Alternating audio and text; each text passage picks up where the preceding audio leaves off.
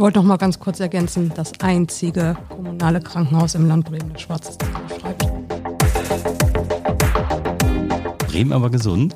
Der Gesundheitspodcast nicht nur für die Stadt Bremen, sondern auch für Bremerhaven.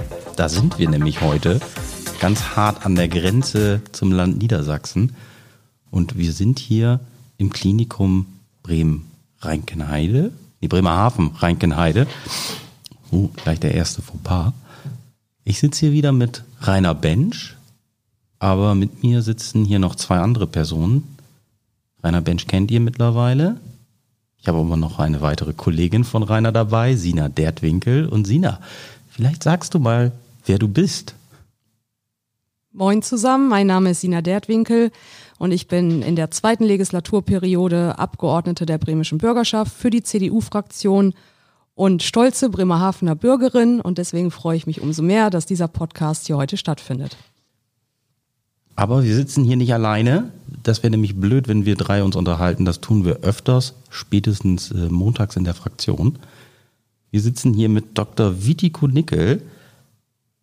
Er ist pflegerischer Direktor hier am Klinikum Bremen, Bremerhaven, Rheinkenheide. Sina, ich kriege das noch rein. Herr Nickel, schön, dass wir da sein dürfen. Vielleicht zwei, drei Sätze zu Ihnen. Ja, herzlich willkommen im Klinikum Bremerhaven Rheinkenheide in Bremerhaven. Schön, dass Sie da sind. Und zwei, drei Sätze zu mir. Ich bin äh, Nickel, ich bin gelernter Krankenpfleger, ich komme aus Leipzig, bin also zugezogen 2016 ähm, und bin seit 2016 hier am Klinikum Bremerhaven Rheinkenheide angestellt im Pflegemanagement. Sie sind ausgebildeter Krankenpfleger. Hm, wie kamen Sie dazu? Wo, wo kam der Gedanke her, ich, ich studiere nochmal Pflegemanagement und gehe, Sie sind, ja, Sie sind ja eigentlich jetzt im kaufmännischen Bereich eher tätig. Könnte man so sagen. Ich habe äh, in den 90er Jahren die Ausbildung am St. Elisabeth Krankenhaus in Leipzig begonnen ähm, katholisches Krankenhaus. Ähm, meine Mutter hat dort auch gearbeitet. Ähm, irgendwie war das schon immer klar, weil wir viele Pflegekräfte und den einen oder anderen Arzt auch in der äh, Familie hatten, dass das dann irgendwie auch für mich heißt, ich gehe in diesen Bereich Gesundheitswesen. Da hatte ich dann auch meinen Zivildienst gemacht. Das war eine schöne Zeit und wollte dann auch eigentlich Medizin studieren, hatte dann auch den Platz und fand aber dann eingangsweise über den äh, Zivildienst fand ich irgendwie die Arbeit in der Pflege mindestens genauso spannend. Und habe mich dann entschieden, die Ausbildung zu machen. Und während der Ausbildung dachte ich dann, ich weiß noch nicht, wohin es mich verschlägt, aber ähm, in der Pflege gibt es so viele Optionen, damals auch schon, jetzt noch viel mehr, wie man sich weiterentwickeln kann. Und hatte mich dann informiert, was gibt es für Weiterbildung, war ein paar Jahre auf der Urologie und auch ein bisschen im Palliativbereich tätig und äh, fand dann die Möglichkeit, ähm, Pflegemanagement in Jena zu studieren, Diplomstudiengang. Das war das, was mir am meisten zusagte, weil ich schon immer jemand war und auch bin, der gern mitgestaltet, hm, Verantwortung übernimmt und auch, ähm, ich sage halt auch gern meine Meinung. Und ähm, da ist das irgendwie so zwangsläufig gekommen, dass man dann ähm, in, den, in, die, in den Bereich Führung geht. War dann etwas in, dem, äh, in einem Projekt an der Hochschule bzw. an der Medizinfakultät der Universität Leipzig tätig als wissenschaftlicher Mitarbeiter. Davor auch mal als Lehrer in Theorie und Praxis in der Pflegeausbildung und bin dann über Umwege eben hier nach Bremerhaven gekommen. Genau. Das ist so ein bisschen in Kürze mein Lebenslauf. Das finde ich ziemlich spannend. Ähm, sehr spannend. Worüber haben Sie promoviert?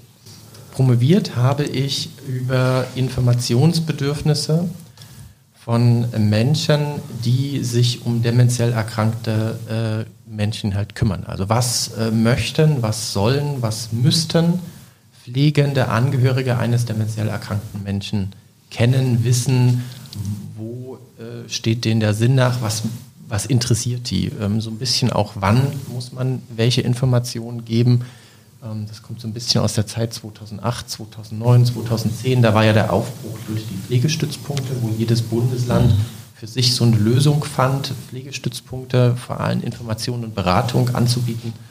Und da aus dieser Zeit ist dann auch dieses Thema so entstanden. Ja, und vor allem nicht jedes Krankenhaus hat einen pflegerischen Geschäftsführer. der wirklich Akademiker, ich sag mal, von der Bettkante ist, dann auch noch in Lehre, Forschung tätig war. Also ich bin total beeindruckt. Ich kenne Herrn Dr. Nickel schon jetzt seit ein paar Jahren. Ich bin nun öfters hier in Reinkenheide. Und ich kann immer wieder nur staunen und gerade die jungen Zuhörerinnen und Zuhörer, die das jetzt mitbekommen haben, sagen, Leute, Pflege ist so schön, ich als examinierter Altenpfleger habe auch studiert, habe mein Diplompflegewirt auch in einem achtsemestrigen Studiengang gemacht und ich wollte tatsächlich nach Jena damals, denn es gab dort auch eine Fernhochschule oder gibt es immer noch, aber ich hätte da warten müssen. Ich war auf Platz, was ich 246, hätte glaube ich ein, zwei Jahre warten müssen und habe gesagt, nee, dann gehe ich doch zur Hamburger Fernhochschule, die hat überall in Deutschland Dependancen. Also ich kann wirklich nur jedem sagen, Pflege ist so ein weites Feld, wirklich ein so weites Feld. Es ist schön, es ist sinnstiftend, man hat mit Menschen zu tun, mit den ganzen Menschen drumherum. Ja, und nach diesem kleinen Werbeblock äh, wollen wir natürlich auch hier über das Thema schlechthin sprechen, nämlich Personal. Egal wo wir sind, wir hören immer wieder, alles steht und fällt mit dem Personal. Ist dem so? Ist das momentan die Herausforderung für Sie, Herr Dr. Nickel? Ja, das ist eine der größten Herausforderungen gerade. Und man muss ja ganz ehrlich sein, auch die letzten Jahre, äh, schon die letzten fünf, sechs, sieben Jahre hat sich ja die Frage nach Personal, Fachkräftemangel, egal ob in der Pflege oder in anderen therapeutischen Berufsgruppen, das hat sich ja in den letzten fünf, sechs, sieben, acht Jahren besonders verschärft und immer stärker ausgebaut. Also man kann durchaus sagen, aus einem das Thema Personalmangel, Personalrekrutierung, ähm, Personalbindung, Halten, ähm, Wertschätzung und ein attraktiver Arbeitgeber zu sein für Personal, das ist ähm, unser Tagesgeschäft oder auch etwas, was mich tagtäglich manchmal beunruhigt, aber vor allem auch halt immer auch beschäftigt. das ist mhm. eines unserer großen Herausforderungen heutzutage. Bevor wir weiter in das äh, Thema einsteigen, was sind denn die anderen großen Herausforderungen? Also man könnte jetzt unterscheiden zwischen akuten und chronischen Herausforderungen, um mal ähm, bei dem Sprachbild zu bleiben.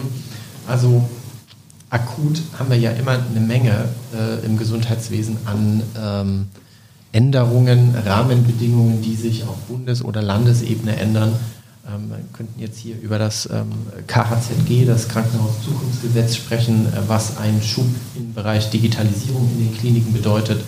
Ähm, da gibt es Fördergelder, die den Kliniken zugeteilt werden. Das ist eine gute Sache an sich.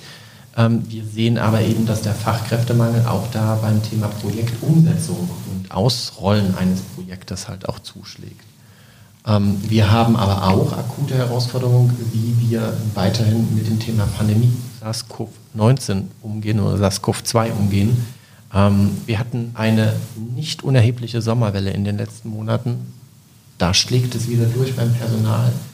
Hohe Ausfallquoten, Mitarbeiter, die aufgrund der Quarantäneregelung nicht zum Dienst können oder dürfen, ähm, aber auch Langzeiterkrankte.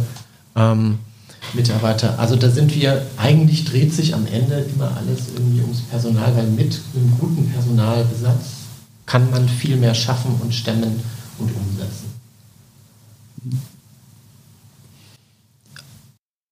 Also wir haben das Thema Personal schon öfters, also das ist jetzt glaube ich das vierte Mal, dass wir mit äh, jemandem zusammensitzen und es kommt immer wieder auf das Thema Personal zurück, egal ob es die medizinische Fachangestellte ist, ob es der Hausarzt ist oder hier äh, die Gesundheits- und Krankenpfleger. Wie gehen Sie konkret hier in Bremerhaven mit dem Thema um der Fachkräftegewinnung? Also welche, welche Strategien haben Sie, um ja, Fachkräfte zu gewinnen oder auch Auszubildende ja, für den Beruf zu begeistern? Wir müssen ja feststellen, dass bundesweit die Situation für den Pflegepersonalbereich, aber auch für andere extrem angespannt ist. Und ähm, ich finde immer, persönlich muss man sich immer sagen, was bundesweit über mehrere Jahrzehnte entwickelt sich hat oder sich entwickelte, das kriegen wir nicht mit einem Fingerschnipsen hier lokal ähm, gelöst. Entbindet uns aber trotzdem nicht von der Pflicht, selbstständig zu schauen, was geht denn hier vor Ort. Und vor Ort geht eine ganze Menge. Äh, und da unterscheiden wir im Pflegemanagement immer in zwei große Bereiche. Als erstes Personal gewinnen und als zweites Personal halten beziehungsweise die Arbeitsbedingungen für Personal möglichst gut zu gestalten im Rahmen der Möglichkeiten. Personal gewinnen, Da gehen wir wie auch andere Kliniken auch ins Ausland. Aber das ist nicht das Einzige, was wir machen. Wir rekrutieren also nicht nur aus dem internationalen Ausland, ähm, sondern wir versuchen natürlich auch unsere Ausbildungsplätze in der Quantität zu erhöhen, aber auch in der Qualität die Ausbildung besser zu machen. Wir haben jetzt erst vor kurzem Smartboards auf, in unsere ähm, Krankenpflegeschule eingeführt. Dank des Digitalpaktes ähm, konnten wir die anschaffen. Wir haben außerdem jetzt noch eine relativ aufwendige Trainingspuppe ähm, für das, ähm, wir sagen immer, Out-of-Classroom-Teaching, sozusagen. Man kann ja Pflege unterrichten im Klassenzimmer, man kann das aber auch ähm, im Klinikum, am Krankenpflegebett, beziehungsweise direkt in der Versorgung mit gewissen Einschränkungen umsetzen. Da haben wir investiert. Wir sind kurz davor, mit unserem Betriebsrat gemeinsam eine, ein Karrieremodell für unsere Pflegekräfte zu entwickeln, ähm, was dann auch Weiterbildung noch etwas lohnenswerter macht. Ähm, wir setzen auch darauf, dass wir mit weiteren akademischen Fachkräften ähm, unsere Reihen vervollständigen, wobei ich hier auch ganz ehrlich sagen muss, ähm, die, es gibt gar nicht, also wir haben das, äh, mal anfangen, ähm, wobei ich auch hier sagen muss, wir, äh, wir haben nicht nur bei den beruflich ausgebildeten Pflegefachkräften einen Personalmangel, sondern natürlich auch bei den akademischen Ausgebildeten. Und ähm, ich kenne ja auch die Diskussion, die kennen Sie sicher auch, Herr Bench. Mensch, was soll denn das, diese Akademisierung im Pflegesektor? Bringt uns das denn was? Und da kann ich nur sagen, ja, das bringt uns was, aber es ist natürlich nicht die Rettung für all unsere Personalprobleme. Aber wir müssen hier beim Thema Personalentwicklung, Personalbindung eine mehrteilige, kleinteilige Strategie fahren. Mhm. Wichtig ist, an ganz vielen Stellen ein bisschen oder ein bisschen mehr was zu machen und daraus ergibt sich dann ein schönes Mosaik, was dann auch den Kliniken oder unserer Klinik hilft. Ähm, wir versuchen aber beim Thema Personal halten natürlich auch so ein bisschen Mitbestimmung reinzubringen. Das heißt, wir haben einen großen Wert darauf schon immer darauf gelegt, dass Pflegekräfte hier bei uns im Klinikum, in Gremien, in ähm, Konferenzen, in Ausschüssen eben an der Entscheidungsmaßnahme mit eingebunden sind und damit halt auch mitgestalten können. Und das schafft natürlich eine gewisse Zufriedenheit, man kann sich ja überlegen, wie möchte ich denn als Mitarbeiter überhaupt behandelt werden? Möchte ich denn nur das machen, was mir gesagt wird, ohne dass mir erklärt wird, warum ich das machen muss? Oder möchte ich als Pflegekraft auch ein bisschen oder ein bisschen mehr auch mitentscheiden und Einfluss nehmen? Gemeinsam mit meiner pflegerischen Stationsleitung möchte ich auch hören vom pflegerischen Geschäftsführung, warum wir diesen Weg gehen, warum wir jetzt die Station aufwachen, warum sich das gerade verzögert oder eben warum etwas entwickelt wird. Da versuchen wir wirklich viele Mitarbeiter, so es möglich ist, mitzunehmen, zu informieren, transparent mhm. zu informieren, damit sie auch mitgestalten können. Pflegekräfte haben das Recht, autonom zu handeln und im Rahmen ihrer Kompetenzen halt auch mitzuentscheiden. Und ich glaube, davon bin ich fest davon überzeugt, das Krankenhaus, dem es gelingt, Pflegekräfte in klinische Entscheidungsprozesse, auch auf strategischer Ebene, einzubinden, das wird attraktiver sein als das Krankenhaus, wo man eben nicht eingebunden also Schluss mit den alten Hierarchien, wo früher wirklich der Chefarzt einen Befehl gegeben hat, alle mussten die Hacken zusammennehmen und die Stationsschwester als Oberschwester hat dafür gesorgt, dass unten an der Basis auch der Vollzug so stattfindet, wie man es möchte. Genau. Gut, das hört sich sehr, sehr fortschrittlich an. Wir wissen das ja auch. Äh, Sina Dertwinkel, du bist ja hier aus Bremerhaven. Hast du auch den Eindruck, dass das Klinikum Bremerhaven-Reichenheide schon ein Stück weiter ist auf dem Weg zu einem modernen, attraktiven Arbeitgeber? Absolut. Also Bremerhaven musste auch mithalten. Ähm, wir können auch froh sein, dass wir ein Talent aus Leipzig gewinnen konnten und äh, äh, wir sie auch halten konnten, um mal ähm, an ihre Aussagen anzuknüpfen. Und äh, ja, also ich finde schon, Bremerhaven ist schon über die Stadtgrenzen und Landesgrenzen hinweg äh, bekannt für neue Wege gehen, ähm, ja, auf Trendzüge aufspringen und ähm, ja, gerade auch in der Pflege da irgendwie moderne Wege einzuschlagen. Da vielleicht auch ähm, die Frage, welche Trends sehen Sie denn so in Zukunft? Also welche Herausforderungen äh, sehen Sie da auf sich zukommen, wo Sie auch als ähm, Direktor noch dran arbeiten können? Also das Thema Digitalisierung, das wird uns unglaublich treffen, im positiven wie auch im negativen, weil mit dem Stichwort, mit dem Buzzword Digitalisierung sind so viele Hoffnungen und Erwartungen verbunden. Und aus eigener Erfahrung muss ich sagen, Digitalisierung verändert vieles, es wird aber nicht automatisch alles besser oder auch alles leichter. Was, um jetzt bei einem Beispiel Digitalisierung im Stationsalltag zu bleiben, was wird sich verändern, wenn wir statt der klassischen papierbezogenen Kurve, der Patientenkurve, auf einmal digitale Systeme haben? Was auf jeden Fall besser wird, wir müssen uns nicht mehr untereinander streiten, wer jetzt gerade die Eintragung in der Kurve macht. Wir müssen der Kurve nicht mehr, wie wir sagen, hinterherlaufen. Ähm, das macht es einfacher. Auf der anderen Seite müssen wir aber alle lernen, ähm, mit digitalen Eingabegeräten umzugehen. Das ist nicht selbstverständlich und das ist, möchte ich hier auch sagen, überhaupt keine Frage des Alters. Ähm, wir müssen aber unsere Abläufe umstellen. Eine Kurve ist ganz einfach einzutragen. Bei einem digitalen System muss ich vielleicht erst den einen oder anderen Reiter öffnen, muss ich noch einen Tab öffnen. Ich muss einen anderen Weg zu den Stellen finden, wo ich meine patientenrelevanten Informationen eintrage. Und das heißt, eine große Herausforderung wird sein, alle Mitarbeiter in einem Klinikum ähm, technologieaffin auszurichten. Wir haben damit schon begonnen. Mit der Pandemie haben ja auch wir hier im Klinikum ähm, umgestellt auf immer mehr Videokonferenzen und ähm, digitale Meetings und bin eigentlich ganz stolz zu sagen, dass ein Großteil unserer Stationsteams ähm, Hybrid- oder Hybridveranstaltungen oder äh, reine Online-Veranstaltungen in den großen Wellen der Pandemie äh, durchgeführt habe. Und da war es auch so, dass zuerst Teams gesagt haben, was, Hybridveranstaltungen, wollen wir das wirklich? Wir sind doch Pflegekräfte, wir wollen uns treffen, wir wollen uns gemeinsam sehen. Naja gut, aber wenn das halt nicht geht aufgrund der maximalen Raumpersonenbegrenzung, dann müssen halt neue Wege gehen. Und so gut wie jede Station, die Hybrid-Meetings, äh, Team-Meetings ausprobiert hat, hat uns zurückgemeldet, das ist ja einfacher, als wir dachten. Und das wird total gut mhm. angenommen. Und ich finde, das gehört auch in das Jahr 2022. Und natürlich ersetzt nichts ein schönes Treffen in Präsenz, wo Themen und Details und äh, Punkte durchgegeben werden und man sich abstimmt.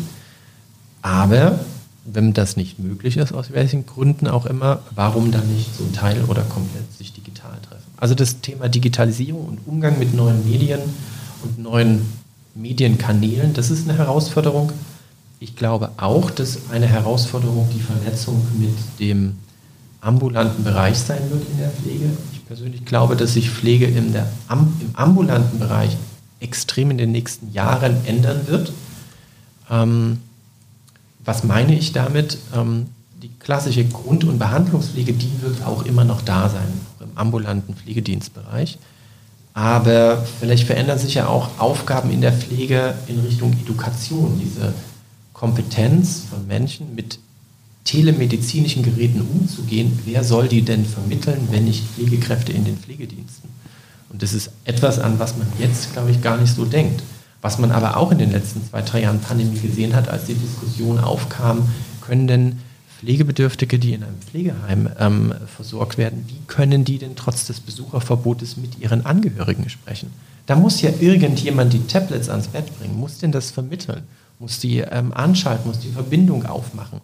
Und wenn wir da mal weiterdenken, Tele, ein Tablet ist ja kein telemedizinisches Gerät, aber digitale äh, Blutdruck. Ähm, äh, Techniken oder Geräte, die Blutdruck, Blutzucker und andere Werte an einen Server, an einen Arzt oder an ein Klinikum übermitteln, die werden in den nächsten 10, 20 Jahren viel häufiger da sein und die werden, hoffe ich, auch ähm, viel normaler werden. Und da braucht es halt auch Kolleginnen und Kollegen aus der Pflege, die damit umgehen können und die vor allem auch unseren Patienten und Patienten ähm, da helfen, damit umgehen zu können. Herrlich. Also man hört schon raus, Sie sind schon wieder ein bisschen der Zeit voraus und Krankenhäuser brauchen natürlich ein bisschen länger, um dann mit den Entwicklungen Schritt zu halten. Ich habe vor kurzem erst einen Artikel gelesen, dass diese Smartwatches, die es jetzt seit knapp zehn Jahren gibt, besser unterm Strich ankommen in der Realität, in der Anwendung, auch gerade telemedizinisch, als man, als die Entwickler selbst noch gedacht hatten. Und insbesondere bis hin zum Vorhofflimmern geht das Ganze und äh, die Klassiker wie Blutdruck, Blutzucker messen etc. Und wenn wir an die Wearables denken, die noch dann bald schon dazukommen, dann ist sozusagen die, die Vernetzung, die Digitalisierung vom Patienten und von seinen Werten hin zu den Leistungserbringern, dann ist der Weg verdammt kurz. Also insofern kann man schon sagen, Digitalisierung wird uns voranbringen. Aber wir sind ja hier im Klinikum Reichenheide und wollten auch nochmal eben wissen, welche ja, Prozesse verbessert werden können. Sie sagten, die, der Kurve muss man nicht mehr hinterherlaufen alle können praktisch Einblick nehmen. Ich weiß von einem städtischen Krankenhaus, einem freigemeinnützigen städtischen Krankenhaus in Bremen, dass die intern schon seit Jahren ihre Prozesse digitalisiert haben. Und das geht so weit, dass ein Stationsarzt, der sonst immer die Kurve hatte, sich eine Stunde zurückgezogen hat und einen Entlassungsbrief geschrieben hat, dass der für jetzt nur noch ganz wenig Zeit braucht weil nämlich schon bei den Visiten teilweise aufgezeichnet wurde, Algorithmen den Brief vorschreiben quasi und dann guckt er schnell drauf und weiß, ah, das ist TÜNEF, muss ich verbessern, klack, klack, klack. Und dann passt es in wenigen Minuten. Also es ist eine unwahrscheinliche Beschleunigung auch im Gange. Und haben Sie da auch schon so ein paar Erfolgserlebnisse im Bereich der Digitalisierung, die wir den Zuhörerinnen nochmal mitgeben können oder die zumindest sich bald anbahnen, Herr Dr. Nickel? Also wir selber hier im KWR sind ja noch ähm, vor der digitalen Akte. Wir bereiten das vor im Rahmen des KHZE. Und ähm, ich äh, glaube auch, dass wir ähnliche Effekte hier davon tragen werden. Das Beispiel, was Sie nannten, können wir auch auf die Pflege übertragen. Es gibt in der Pflege ja den, den sogenannten Pflegeprozess. Das ist ja ein Plan, Do, Check, Act-Prozess, wo man erstmal schaut, welche Probleme hat ein Patient, welche Schwierigkeiten, was sind unsere Ziele können wir den Patienten mit welchen Maßnahmen unterstützen. Dann werden die Maßnahmen umgesetzt und dann wird evaluiert, ob die pflegerische Maßnahme auch einen Erfolg äh, mit sich brachte. Wenn man diesen, ähm, diesen äh, Plan-Do-Check-Act-Prozess digitalisiert und dann noch mit Regeln hinterlegt, dann kann es durchaus so sein, dass wir also Pflegeleistung und Pflegebedarf und damit auch Pflegepersonal mhm. funktionsübergreifend in der Zukunft viel besser steuern können. Heute wissen wir zum Beispiel, wie viele Elektivpatienten, also wie viele geplante Patienten morgen auf einer Station Alpha 1 zum Beispiel ähm, eintreffen werden. Wir wissen aber nicht, wie der Pflegebedarf dieser zehn morgen zu versorgenden Patienten ist, weil wir die noch nicht aufgenommen haben. In Vernetzung mit dem Heim oder mit dem Pflegedienst oder mit einer Selbstauskunft im Vorfeld zu einer Aufnahme könnten wir in Zukunft mit einer digitalen Infrastruktur mhm. eher sagen, aha, wir haben morgen zehn Patienten zur Aufnahme. Davon haben wir zwei, die besonders pflegeaufwendig sind und diese und jene besondere Konstellation haben. Wenn wir das wissen, können wir auch Personal mit entsprechenden Skills und mit entsprechenden Ausbildungen, mit dem Wissen viel besser und ähm, zeitgenauer und patientengenauer steuern. Und wenn Patienten dann im Versorgungssystem Klinikum sind, dann liegen uns ja auch mhm. über die Datenpunkte bestimmte weitere Daten vor, sodass wir sagen, aha, übermorgen sind von den zehn Patienten, die wir morgen aufgenommen haben, vielleicht fünf operiert. Das bedeutet einen durchschnittlichen Aufwand von. Letztendlich geht es ja auch durch digitale Infrastruktur darum, Personal zu steuern im Sinne von Belastung, also sprich Aufwand und ähm, das Personal, was dem entgegensteht, ähm, möglichst adäquat im Sinne der Patienten, aber auch im Sinne einer gleichmäßigen Verteilung, mhm. im Sinne eines guten Arbeitgebers ähm, zu koordinieren. Da sind wir noch ein bisschen weit davon entfernt, sage ich ganz ehrlich, aber auch wir haben ein paar kleine Schritte in der Digitalisierung schon in den letzten Jahren gegeben. Sie fragten ja nach einem Beispiel. Wir haben vor zwei, drei Jahren unseren innerklinischen Transportdienst digitalisiert. Wie lief es früher? Wir hatten mehrere Telefone und Mitarbeiterinnen und die Mitarbeiter aus dem klinischen Transportdienst, das sind diejenigen Kolleginnen und Kollegen, die jemanden zum Beispiel abholen von der Station und in den Operationssaal bringen oder von dort wieder zurück oder zum Röntgen, zur ähm, Funktionsdiagnostik bringen und wieder zurück. Also für all diese Wege on the road sozusagen ist der Patient ja auch immer mal. Für all diese Wege haben wir einen separaten Bereich. Das ist auch gut so. Das haben auch fast alle Kliniken. Und wir hatten aber vor vielen Jahren die Situation, dass die Beauftragung dieser, ähm, dieser Patiententransporte oder Patientenbegleitdienste, dass die nur telefonisch stattfand. Das heißt, man musste immer jemanden telefonisch erreichen. Das kann man sich vorstellen, was das für Probleme macht. Da muss ja auch jemand ans Telefon gehen. Der kann nur ans Telefon gehen, wenn er frei ist. Wen rufe ich denn jetzt an? Naja, lange Rede, kurzer Sinn, wir haben das Ganze digitalisiert. Unsere Patienten äh, Mitarbeit, unsere Mitarbeiter im Patiententransport, die haben jetzt kleine Tablets bzw. Handys und die Mitarbeiter auf den Stationen können so ähnlich wie bei der Bahn ähm, eingeben in eine digitale Maske, ich möchte den Patient Herrn Meyer zum Beispiel von meiner Station vom Bett 53F in die Röntgendiagnostik schicken und dann wird der Auftrag versendet. Das System findet automatisch den oder die Mitarbeiterin, die am nähesten dran ist. Ich weiß als Pflegekraft voraussichtlich, wann mein Transport losgeht. Ich kann den Patienten ganz anders informieren und ähm, dadurch werden nicht nur die Prozesse schneller gemacht, äh, sondern ich entlaste natürlich auch das Pflegepersonal, ganz, ganz klar. Und so ähnliche Effekte, glaube ich, werden wir auch bei der konsequenten Einführung von digitalen weiteren Systemen ähm, erleben. Das klingt ein bisschen wie ein Amazon-Versandlager. Ähm, das, was mich natürlich direkt zu der Frage bringt, was halten Sie davon, noch einen Schritt weiter zu gehen und den Mitarbeiter im Transportdienst fast gar nicht mehr zu brauchen, weil man, weil das äh, Bett automatisch fährt und gar nicht mehr, gar nicht mehr von jemandem geschoben werden muss. Und vielleicht nur noch einer dabei sein muss und nicht mehr zwei. Also Robotik mit in die Klinik zu holen. Ich habe äh, vor ein, zwei Jahren mal ähm, einen Bericht gelesen, dass so ein ähnliches System wohl in einer eventuell japanischen oder chinesischen Klinik ausprobiert wurde mit, ähm, ich sag mal, Robotern, die das Bett selbstständig mhm. aufnehmen und dann in einem vorgefertigten Bereich natürlich auch bestimmte Bahnen fahren. Wir haben ja selber auch schon Roboter, die keine Patienten transportieren, sondern die Waren transportieren. Unser automatisches Warentransportsystem ähm, ist ja automatisiert. Das kann man sich so vorstellen, das sind kleine Roboter oder kleine Lastenzieher, die halt eben ähm, aus dem Feinlager, aus der Materialwirtschaft oder aus der Apotheke oder von sonst wo halt eben Sachen auf die Station bringen. Das ist etwas, was ich, als, in der, als ich in der Ausbildung war, ich musste das noch holen. Das ist natürlich Zeit, die da verloren geht. Natürlich kann man weiterdenken und kann überlegen, könnte man das auch für Patiententransporte, für Patientenbegleitdienste nehmen. Hm. Und ich denke, das wird irgendwann auch in die Richtung gehen. Man muss dann halt immer genau überlegen, welche Patientenbegleitdienste kann man denn übergeben? Weil man darf eins nicht vergessen, so ein Transport von der Station zu einer Röntgendiagnostik, da passiert auch menschlich und sozial was. Ich werde ja als Patient gefahren und ich wechsle vielleicht nochmal das ein oder andere Wort mit der Kollegin, die mich da fährt und sagt, ich bin so aufgeregt, ich weiß gar nicht, was da rauskommt. Dieses Soziale, dieses Miteinander, das kann vielleicht nicht immer so gut ein Roboter übernehmen, aber es gibt sicher auch in den nächsten Jahren immer mehr Bereiche ähm, im Assistenzbereich, wo man sagen muss, eventuell ist da Robotik, Vollrobotik oder Teilrobotik durchaus was, worüber man nachdenken kann. Ähm, da denken ja auch schon ähm, Hotels drüber nach, ähm, dass zum Beispiel Serviceleistungen, Getränke ans Bett bringen, durch automatisierte Serviceroboter laufen. Das ist charmant, aber man darf nicht vergessen, auch wenn ich einer Patientin einen Tee ans Bett bringe, da findet soziale Interaktion statt. Da kann ich als Pflegekraft oder als ähm, Servicekraft, kann ich dem Patienten ins Gesicht schauen. Ich sehe, wie er blass ist oder wie es ihm geht.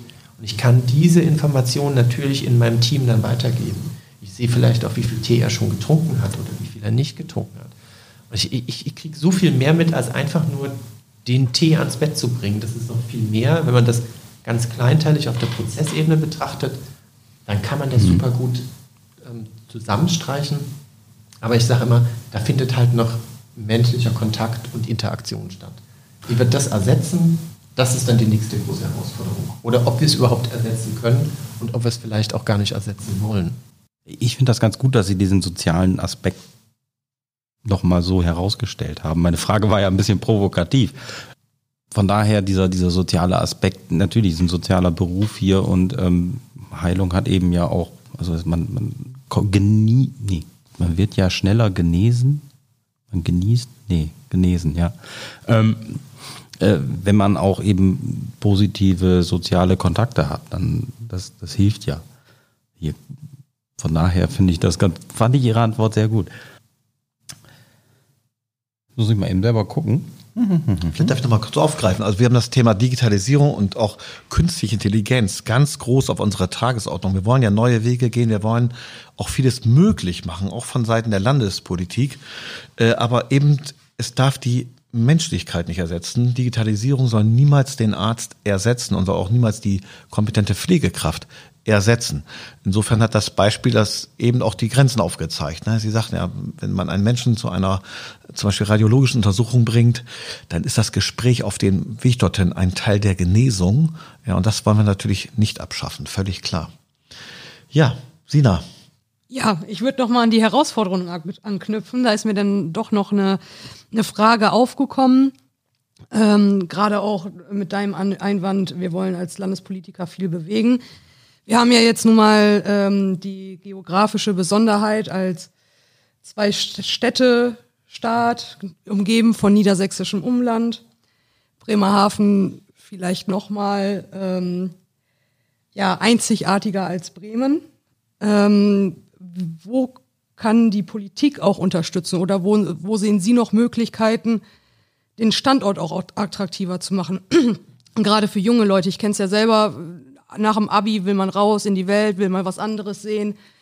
Äh, ich war dann in Hamburg, bin wiedergekommen und weiß Bremerhaven seitdem sehr zu schätzen. Ähm, aber wie, was können wir machen, um diese Leute, diese jungen Menschen direkt zu gewinnen und hier auch zu halten und äh, nicht, dass sie vielleicht ihre Ausbildung machen und dann ans UKE oder an die Charité wollen, sondern sagen, ja, okay, ich bleibe jetzt in Bremerhaven und gehe ans KBR. Also wir haben ja hier, so wie ich das sehe, eine unglaubliche große Herausforderung, weil wir ja auf der einen Seite das niedersächsische Umland haben. Das ist jetzt nicht per se die Herausforderung. Und auf der anderen Seite haben wir aber die Nordsee. Das heißt, wir haben ja nur die Hälfte des Landes zur Verfügung, aus dem wir jetzt oder aus dem wir jetzt junge Menschen oder jung gebliebene Menschen gewinnen können. Ähm, wenn wir jetzt nicht an der Küste liegen, dann hätten wir einen ganz anderen Einzugsbereich und man kann da viel spekulieren, ob auf der anderen Weserseite das KBR noch wahrgenommen ist. Ich komme aus Leipzig, ich kenne die Diskussion in Dresden, da gab es auch ein Klinikum rechts der Elbe und ein Klinikum links der Elbe und gefühlt war alles, was rechts der Elbe war, immer rechts der Elbe und links der Elbe war auch links der Elbe und so ähnlich habe ich es auch von, von der Weser, von den zwei Weserseiten in Bremen gehört. Das ist zwar eigentlich nur ein Fluss, aber die Grenze durch diesen Fluss ist irgendwie stärker, als man eigentlich denkt, erstaunlicherweise.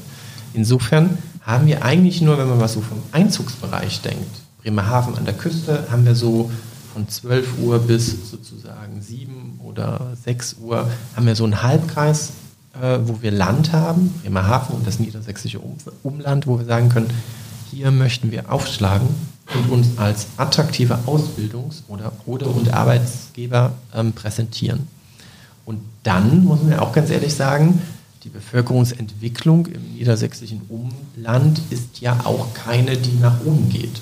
Soweit ich die entsprechenden Auswertungen die letzten ein, zwei Jahre mir angeschaut habe, dann wächst so ein bisschen Bremerhaven und es wächst auch Bremen, aber man zieht ja, die jungen Menschen, wie Sie sagen, Frau Dertwinkel, ziehen ja eher in die städtischen Bereiche. Das ist für Bremerhaven gut, aber dass das aus dem niedersächsischen Umfeld nach Bremerhaven zieht, das gewinnen wir ja nicht unbedingt mehr. Wir müssen jetzt überlegen, wie können wir in der Branche Gesundheitswesen, die zum Teil so ein bisschen unangenehmen Ruf hat, wie können wir diese Branche also erstmal jetzt als attraktiver beschreiben und natürlich auch was machen, dass wir nicht nur beschreiben, wie toll Gesundheitswesen ist, sondern dass Gesundheitswesen auch tatsächlich toll ist. Und ähm, da müssen wir, glaube ich, als Klinik, aber auch als, als Branche viel offensiver mit uns und unseren Schwächen umgehen ganz ehrlich sagen, jetzt machen wir mal Kassensturz, was läuft denn im Gesundheitswesen nicht gut und was können wir jetzt verändern? Jeder an jedem seinen eigenen Arbeitsplatz. Und wenn wir das konsequent machen auf der Institutionsebene, dann wird sich auch nach außen hin ein besseres Bild aufbauen. Denn so wie ich das sehe, ich weiß, ich bin vom Gesundheitswesen überzeugt, das ist ein unglaublich spannender und vielfältiger Branchenbereich. Und es gibt so viele Möglichkeiten, da etwas zu werden, sich zu entwickeln, ähm, sich ähm, zu, äh, also eine erfüllende Arbeit zu machen, trotz aller Schwierigkeiten. Aber nach außen hin konkurriert die Gesundheitsbranche ja mit ganz vielen anderen Dienstleistungsbranchen. Und da wäre es schön, wenn man auf Bundes-, aber auch Landesebene mal überlegt, wie kann man diese Vielfalt darstellen und nicht nur mit der Darstellung macht Karriere als Mensch, wie es, glaube ich, vor kurzem mal auf diversen Plakaten gesehen war. Das ist ein wichtiges Punkt. Äh, äh, das ist ein wichtiger Punkt. Ähm, Arbeit muss einen Sinn ergeben. Aber die jungen und jung gebliebenen Menschen von heute denen ist der Sinn der Arbeit wichtig, aber die wollen halt auch noch ein bisschen mehr. Die wollen mitgestalten, die wollen Work-Life-Integration, nicht Work-Life-Balance. Die erwarten so viel mehr und da muss ich ganz ehrlich sagen, habe ich manche Institutionen im Gesundheitswesen als ein bisschen tradiert empfunden. Und das muss sich ändern, weil die anderen Branchen, die sind alles andere als tradiert. Die kommen auch ganz moderner und ähm, hipper sozusagen rüber und ähm, die wirken dadurch unter Umständen viel attraktiver als ähm, ein Pflegeheim, ein, ein Klinikum oder ähm, als eine Praxis oder eine Ambulanz. Ja. Der, ja, der, also ich glaube, das ist ein ganz wichtiger Punkt, den Sie da gerade angesprochen haben, weil der, also ich beobachte ja auch den Konkurrenzdruck, den es, den es da gibt. Also wenn ich Werbeanzeigen sehe von mobilen Pflegediensten, die dann sagen so, hey, komm, komm zu uns, du darfst dann, du kriegst dann den Firmenwagen, den darfst du auch privat nutzen, da muss auch nicht Pflegedienst draufstehen, so wunderbar, alles toll und dann so, da müssen sich Arbeitgeber ja bewegen, glaube ich, heute auch. Ne? Deshalb, Sie hatten vorhin ganz am Anfang äh, gesagt, dass Sie ein Karrieremodell für Pflegekräfte entwickeln. Was, was kann man darunter verstehen? Also, da muss ich zu Beginn sagen, das ist noch nichts, was wir mit unserem Betriebsrat gemeinsam okay. geeint haben. Das ist also noch in der Arbeit. Aber ähm, auch wenn man als Arbeitgeber und Betriebsrat manchmal nicht ganz einer Meinung ist, da sind wir quasi unisono. Wir möchten ähm, Folgendes verändern. Es gibt in der Pflege ja, kann man sagen, die dreijährige Ausbildung, die jetzt in der generalistischen Ausbildung mit dem Abschluss Pflegefachfrau, Pflegefachmann abschließt. Und dann habe ich in verschiedenen Bereichen die Möglichkeit, mich zu einer Fachpflegekraft zu entwickeln. Das kann jetzt Intensiv- und Anästhesiebereich sein, das kann die Dialyse sein, die Onkologie und noch ein, zwei andere Bereiche. Und eigentlich sind wir in der Pflege so ein bisschen stehen geblieben auf, du machst die Ausbildung, bist nach drei Jahren fertig, Altenpfleger, früher ähm, Gesundheits- und Kinderkrankenpfleger oder jetzt eben die generalistische Ausbildung. Und nach diesen drei Jahren Ausbildung gibt es zwar kleine, andersbezogene Weiterbildungen, ähm, Konferenzbesuch, dies, das, jenes. Und es gibt noch die zweijährige Fachausbildung, bestes Beispiel Intensivfachpflegeausbildung. Und danach kommt dann eigentlich nichts. Und nicht nur danach kommt nichts, sondern davor kommt auch nichts. Wir haben aber gleichzeitig Qualifizierungen im Pflegebereich, wie zum Beispiel die Qualifizierung zur Schlaganfallschwester, Stroke Nurse oder Stroke Unit Nurse, Schlaganfallpflegefachkraft. Das ist keine zweijährige Ausbildung, es ist eine zwei- bis dreimonatige Ausbildung. Ausbildung ist nicht ganz korrekt, es ist eigentlich eine Qualifizierung. Und dann gibt es zum Beispiel auch noch die Qualifizierung zur Palliativ Care Nurse, also zu einer Pflegefachkraft, die vor allem im Hospizdienst und auch in Palliativstationen eingesetzt wird oder in SAPV-Teams. Es gibt aber auch noch die Qualifizierung zur Breast Care Nurse. Und es gibt natürlich auch die Qualifizierung zum Praxisanleiter.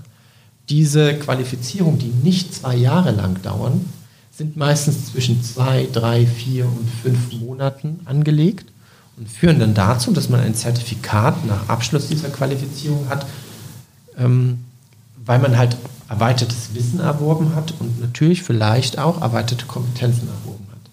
In den Tarifsystemen ist diese Qualifizierung aber in keinster Weise angelegt. Das heißt, wir beide sind jetzt auf der Schlaganfalleinheit Pflegekräfte.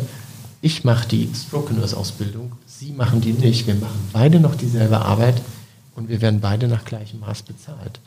Und ich glaube, die heutige Generation fragt unter Umständen zu Recht, wenn ich da eine Qualifizierung mache und andere Tätigkeiten mache, warum soll sich das denn nicht dann irgendwie in der Zulage oder in, einem, in einer veränderten Arbeit dann niederschlagen? Und daran arbeiten wir.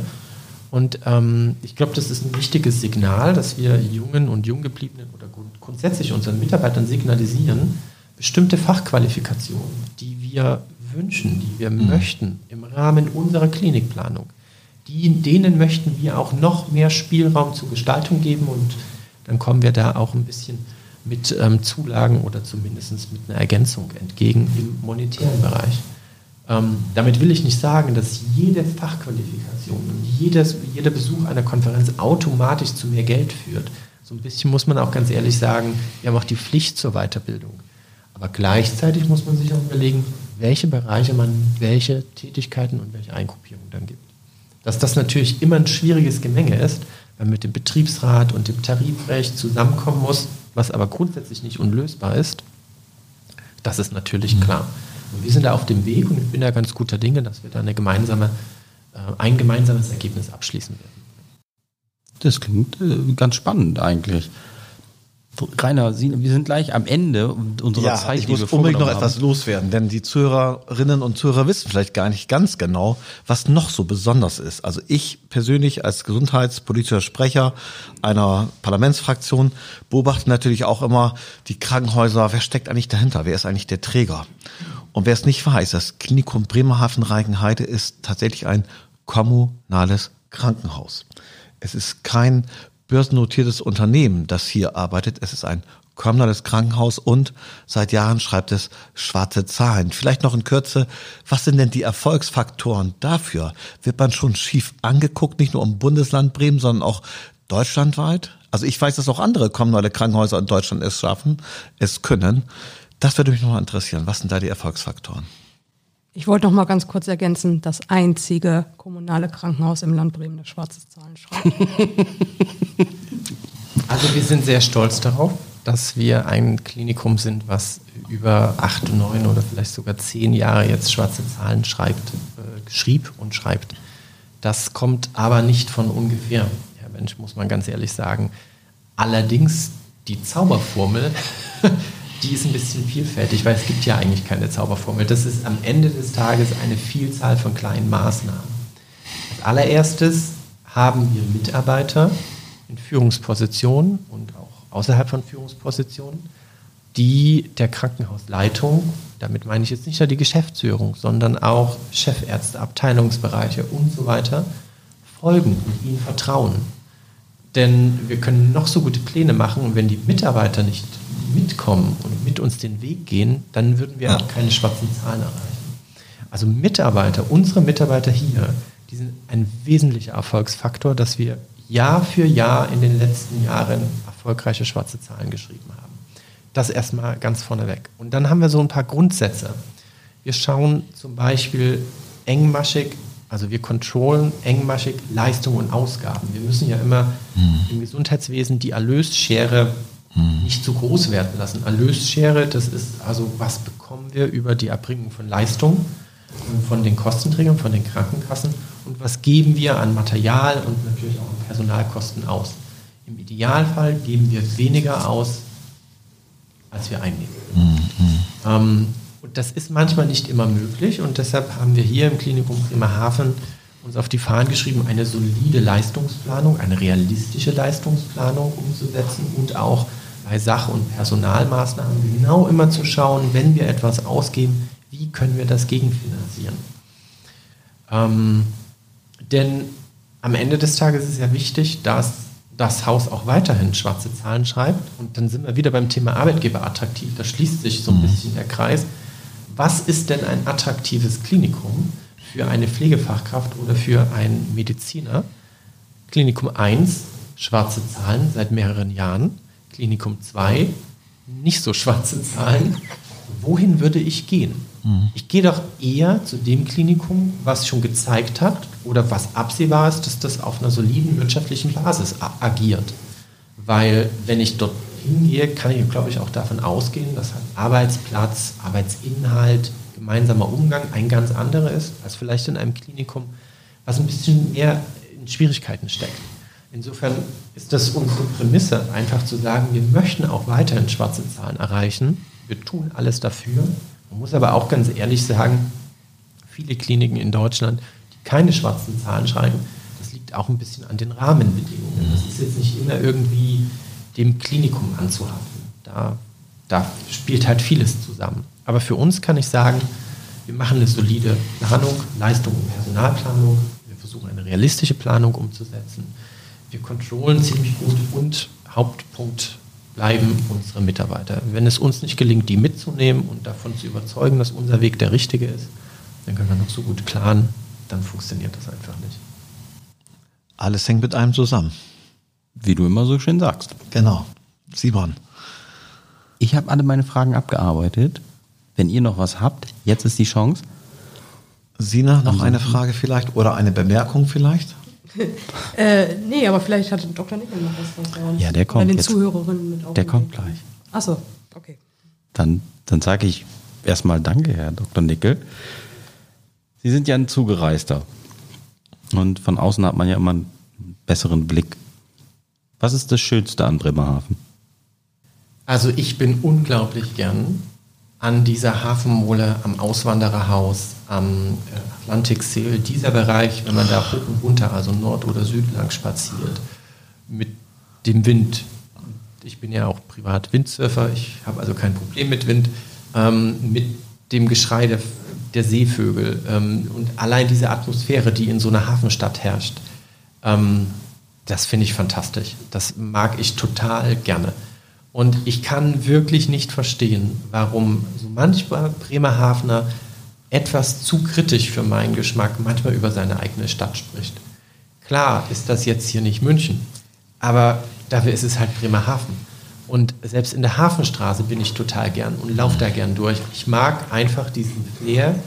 Ähm, ich mag die Menschen dort, die finde ich total sympathisch. Ich mag unglaublich die Mitarbeiter hier im Haus. Ich muss auch ganz ehrlich sagen, als wir vor sechs Jahren hierher gekommen sind, hat man uns, wir kamen ja aus Leipzig, gesagt, meine Güte, ihr wollt in den Norden, es geht da nicht, die Menschen im Norden, die sind so ein bisschen komisch, die sprechen nicht so viel und die, die haben so komischen Humor. Und ich muss ganz ehrlich sagen, das hat was mit dem Wald und dem Echo und dem eigenen Rufen zu tun. Und wir sind hier als Familie, aber auch ich hier beruflich, so herzlich aufgenommen worden. Das ist mir noch nie so angenehm passiert.